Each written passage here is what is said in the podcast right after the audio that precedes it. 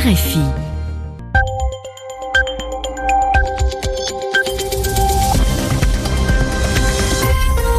Merci d'écouter RFI, il est 22h ici à Paris, 20h en temps universel, l'heure de votre journal en français facile. Aurélien Devernois. Et à mes côtés pendant ces dix prochaines minutes, Zéphirin Quadio. Bonsoir Zéphirin. Bonsoir Aurélien, bonsoir à tous. Dévastées par Irma, les îles de Saint-Martin et Saint-Barthélemy se préparent dans l'angoisse au passage d'un nouvel ouragan.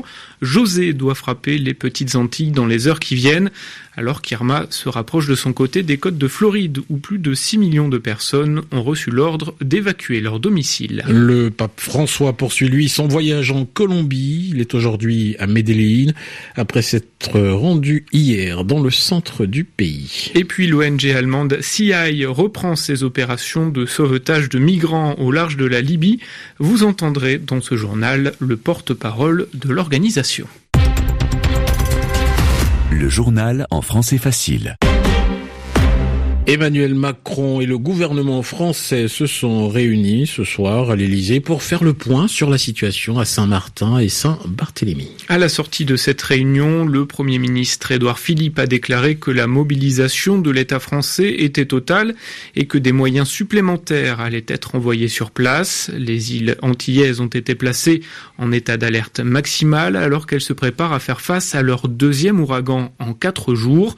Les secours sont toujours à pied d'œuvre pour penser les plaies occasionnées par le passage d'Irma, mais c'est une course contre la montre qui est lancée, Franck Alexandre. C'est vers une heure du matin, heure de Paris, que l'ouragan José passera au plus près des îles de Saint-Martin et Saint-Barthélemy, à une centaine de kilomètres au nord. Le cyclone José, dont l'intensité s'approche du niveau 5, entraînera des vagues puissantes avec des creux de 6 à 8 mètres, de fortes pluies orageuses et des rafales de vent pouvant aller jusqu'à 150 km heure, annonce Météo France. José menace de paralyser les liaisons aériennes tandis que les liaisons maritimes sont déjà suspendu, un casse-tête pour les équipes de secours à l'œuvre avant le passage du cyclone. Une petite fenêtre météo devrait autoriser deux ou trois rotations aériennes vers Saint-Martin, ce qui permettra de procéder à quelques évacuations sanitaires. Sur l'île, neuf abris capables d'abriter 1600 personnes seront ouverts,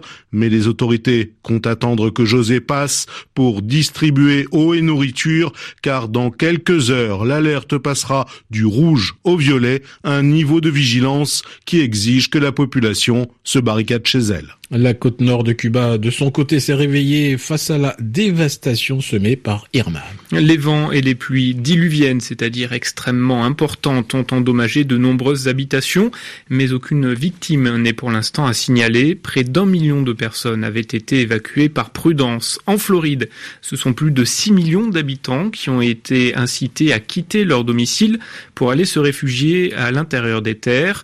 L'ouragan Irma devrait toucher cette nuit l'État américain les autorités craignent qu'il ne reprenne de la vigueur à l'approche du continent. Le Mexique également touché par les catastrophes naturelles. La tempête tropicale Katia a fait deux morts aujourd'hui dans l'état de Veracruz, dans l'est du pays, et le bilan humain est beaucoup plus lourd dans le sud au lendemain du séisme qui a frappé la côte pacifique. 65 personnes ont perdu la vie et une vingtaine d'autres sont portées disparues. Le pape François poursuit lui sa visite en Colombie. Il est aujourd'hui à Medellín. Il y a célébré une messe comme hier à Villa Vicencio où il a rencontré des victimes de la guerre civile. Près de 200 000 personnes étaient venues écouter le souverain pontife dans l'assistance des dizaines de membres des populations natives.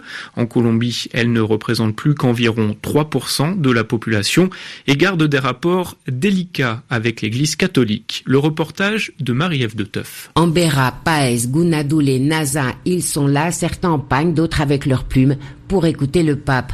Les 102 communautés indiennes de Colombie ne sont pourtant pas toutes catholiques. Luis Pechene explique les raisons de leur présence. Elles sont, dit-il, politiques. L'idée, c'est de montrer au monde qu'il reste des communautés indiennes ici en Colombie comme dans d'autres pays et que malgré la discrimination et le racisme, nous continuons d'exister. Et l'idée, c'est que le pape transmette ce message au monde entier. Sur la scène où se célèbre la messe, pas un évêque d'origine indienne. Entre les leaders indigènes, l'Église reste perçue comme un agent de cette domination occidentale qui a commencé en 1492 avec l'arrivée des colonisateurs espagnols. Les Indiens aussi se disent victimes, comme le rappelle Milton Santa Cruz de la communauté Gunadule.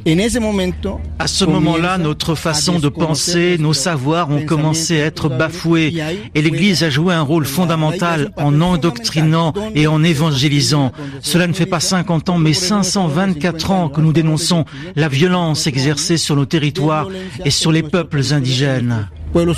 Les Indiens qui vivent pour la plupart dans des régions retirées ont aussi été victimes du conflit armé et du silence. Le pape François ne les a guère évoqués.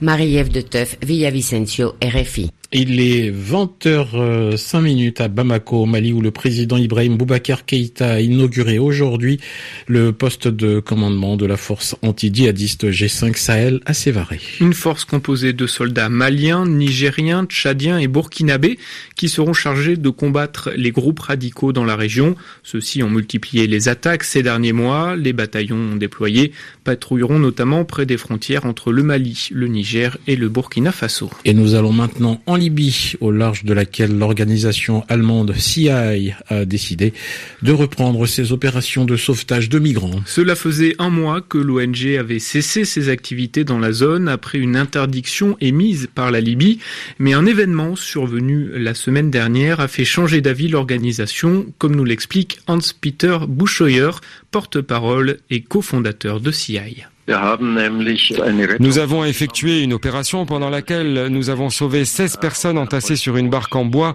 et qui ont failli se noyer. Ce sauvetage s'est déroulé à environ 50 miles nautiques au large des côtes libyennes. C'est le centre de coordination de sauvetage aéromaritime à Rome qui nous avait demandé d'intervenir. Les survivants nous ont expliqué qu'ils étaient partis de Libye avec deux autres bateaux pneumatiques. Jusqu'à aujourd'hui, nous sommes sans nouvelles de ces deux bateaux et de leurs passagers. Nous devons donc présumer que ces personnes se sont noyées. Ces deux événements, le sauvetage et la disparition des deux autres bateaux, contredisent les affirmations de l'Agence européenne de surveillance des frontières Frontex, selon lesquelles il n'y a plus de mouvements migratoires ni de morts au large des côtes libyennes. D'autres organisations que la nôtre ont également effectué des sauvetages ces derniers jours, ce qui veut dire que notre aide est toujours nécessaire. Et puis c'était ce soir la remise des prix au Festival du cinéma de Venise. Et le Lion d'or du meilleur film est revenu à The Shape of Water du réalisateur mexicain Guillermo del Toro. Il est 22h et bientôt 8 minutes à Paris, l'heure de découvrir votre mot de la semaine.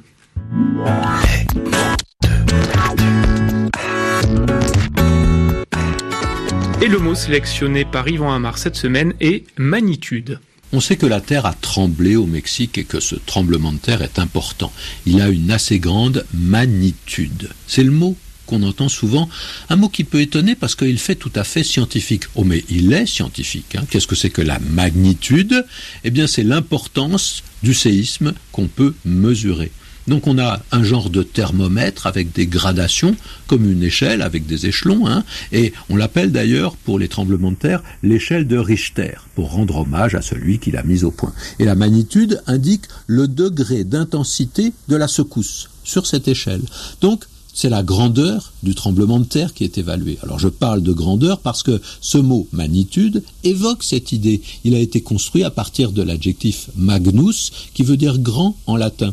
On le retrouve, par exemple, dans l'adjectif magnifique, mais surtout dans le mot magnum. Un magnum, c'est une grande bouteille. C'est deux fois plus grande qu'une bouteille ordinaire. Mais la magnitude reste un mot assez technique. On l'emploie pour la luminosité des étoiles, c'est-à-dire pour calculer leur degré de rayonnement et l'évaluer, et aussi pour ces tremblements de terre qu'on appelle des séismes. Alors, séisme, là encore, voilà un mot technique qu'on entend souvent. Un séisme, c'est une secousse mais on utilise le mot qu'en cas de secousse sismique. Alors, je parle de secousse sismique, alors que l'expression parfois est condamnée. On dit que c'est un pléonasme, c'est-à-dire une expression qui dit deux fois la même chose. Parce que secousse sismique, en effet, ça veut dire une secousse secouée. Mais attention, si on parle de secousse sans préciser euh, on peut penser à de la salade qu'on secoue ou un chaos de la route quand il y a une bosse, hein. alors que si on parle de secousse sismique, ça, c'est beaucoup plus précis, c'est uniquement le tremblement de terre. Merci Yvan Amar, c'est la fin de ce journal en français facile. Merci également à Zéphirin Quadio de m'avoir accompagné. Excellente soirée à tous.